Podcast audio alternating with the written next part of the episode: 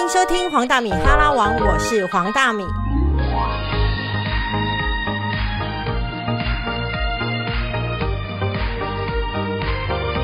欢迎收听人生实用商学院，来黄大米，黄大米今天有故事要分享，他一向是很会讲故事的人。我要讲的故事呢，分为两部分，就是呢，我们呃在职场上面，其实都会很希望。呃，透过努力呀，然后或者是表现优异，主管就会帮我们升迁。嗯，但很多时候，你觉得你比另外一个竞争者表现的好，嗯，但是到最后，主管还是升迁了他，嗯，那你就会很怨怼，甚至你就会想要离职。嗯，可是我要说的一件事情，其实升迁谁，嗯，主管他心中的加权计分是不一样的，嗯。我因为你只看到你自己，我要说的，因为我有些朋友就常因为自己没有办法升官加薪而感到怨怼啊。我常常就举一个例子，我的隔壁的主管，他其实比我严谨，嗯，很会逼出属下的超能力，嗯，那我呢就是一个人和派，所以属下在我身上呢，在我的底下都会很快乐，但都会不成才。然后。因为我实在太母爱了，你懂吗？我如果是家长，我也很怕你这种老师。好了，不要再批斗我了啦。然后，但是我的属下会待很久，嗯，他的属下离职率会很高。对，但你留下都是一堆庸才，是这意思吗？哎，庸才会慢慢进步。哦哦，好，还是有进步哦。对，时间久了总是会变好。嗯，没有一个工作有那么难。嗯，然后呢，到最后我的薪水是比他高。最重要的是，不是。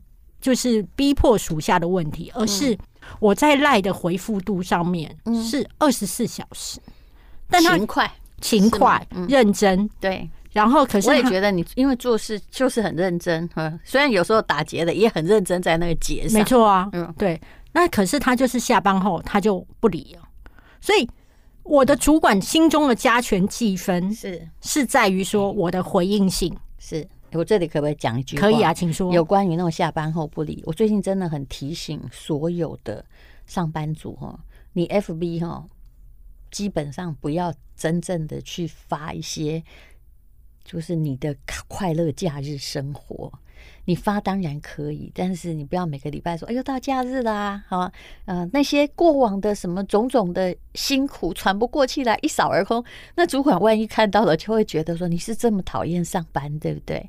然后，所以我看过了很多跟我年龄一样的上班族，就是因为哈，他有时候就明明他的工作很重，那主管呢就在很挣扎，或者是面临那个老板面临公司的很大的财务问题时。一打开，发现哎，我的财务主管竟然六日都这么快乐，把我一扫而空。其实他心里对你的加权积分是会减低的，切记要小心。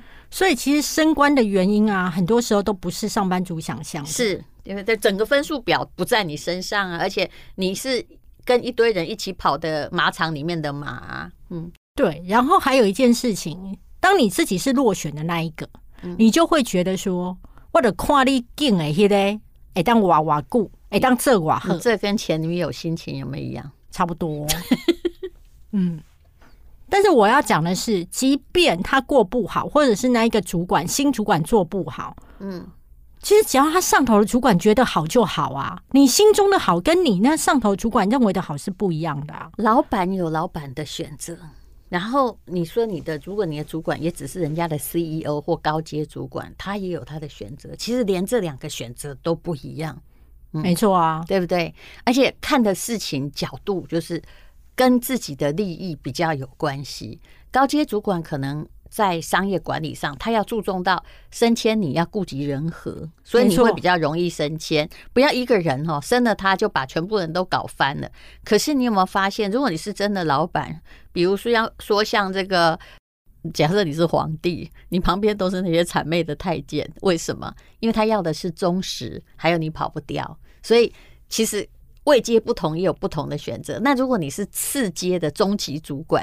你要的选择是什么？就是那个只要发命令，你就会去往前冲，对不对？然后，哎，都不管你说什么，都有努力去做到的那些人。所以每一个位置上要的选择，还有评分表都不同。你不觉得这是很有趣的一个商业社会吗？对，就等于说你要的，比如说你是中阶主管的时候，对上面的主管而言，你要能做事，嗯，然后你要使命必达，我要看到绩效。可是如果你在往上爬的时候，他要看的是我跟你沟通起来顺不顺，是还有我对你的信任度。对，信任其实是一件非常重要的事情。因为对，而且有关沟通哦，就是沟通，你不要以为只有你很紧张，哎，他也在耗费，耶。如果跟你这个人很难沟通，就是他要在你身上投的沟通之机会成本比较大。其实这个后来我自己有公司之后，深深有感觉。然后你你觉得你很优秀，对不对？但是要跟你花做同样一件事情，跟你花的沟通成本实在太多啊！你又会来顶撞，那你又会来想修康修胖，就是没有往目标走。我一定会去找那个，你知道，就是本来就已经会的，因为我的沟通成本少啊。嗯，然后因为我常常在跟你聊天，其实有帮助到我。我这一次在跟我朋友聊天的时候，我就不是陪着他一起谩骂他老板，我跟他说，还有这种人来找你骂老板的，哎，很多啊。有时候女孩子之间就是只是要互相吐苦水啊，抒发情绪。你要是遇到我员工，请告诉我，嗯。呃，遇到你这一套是不行的，你只会跟他说讲重点，你要什么，我会跟他说你还要不要做下去。其实，如果你觉得这里不好的话，我觉得你可以有更好选择。嗯，不要勉强，谁都可以找到自己更好的，包括我。嗯，对，所以我后来就跟他说，你要把自己的利益最大化。你先去盘点一下你身上背的贷款，嗯，还有你的存款。本来就是每个人要先站在自己角度，你辞，你意思要教他说，你可不可以辞得掉这个工作，是不是？对，还有想想你公司的福利待遇，对你在这边得到了特权，嗯，其实只要资深一定有特权，是。那我说，只是你不知道，只是你不知道，因为你习惯了，你习惯了，嗯，真的，你就算是一个行政人员，你只要有资深，你都有特权。这点我。就再插一句话，就是我看到的很多都是在美商或欧商公司，他们拥有的福利跟特权其实很好，他并不知道，直到他去了那个土公司之后，他才发现说啊，怎么没有这个，怎么没有那个，怎么怎样怎样？可是其实后来那个都来不及，嗯，对。那你评估完之后，你再决定你未来要跳槽的地方要满足你什么东西。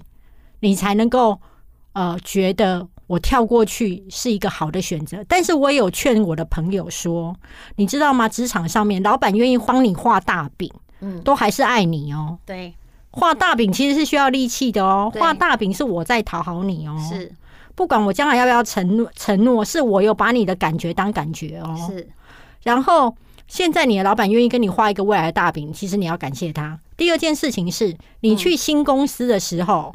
你去面试的时候，对方也会跟你画很多饼，然后我跟你说，要看你有没有能力。有的也就如果他想要你，他就会画饼。对，可是我我自己这样面试下来，嗯，所有面试当中所有的聊天，当然都是有目的性，但也都是假的。只有什么东西是真的？第一个，你的头衔，嗯；第二件事就是你的薪水，嗯，薪水搞不好还会打点折扣哦，嗯，对，你要问仔细哦，所以。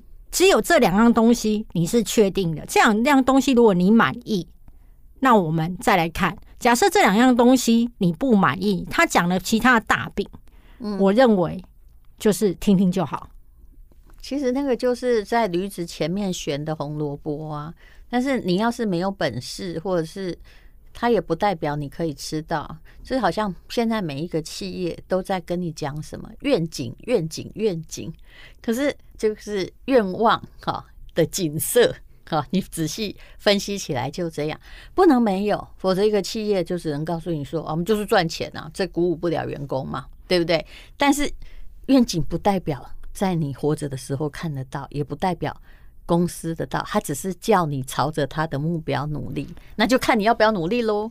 愿景很重要啊，就很像在爱情当中，你明明只会爱他这一个月，你还是会跟他讲我会爱你一辈子啊，是不是？对呀，你了解就好了，这没有什么太大不同啊。但是万一没有呢？告诉你说哦，那个我不知道这个爱你，我以后不一定会爱你。其实这才是实话，但是情人不要听啊，就很难听啊，就很难听啊。所以饼是要画的啦，但是你不要信。然后我会觉得说。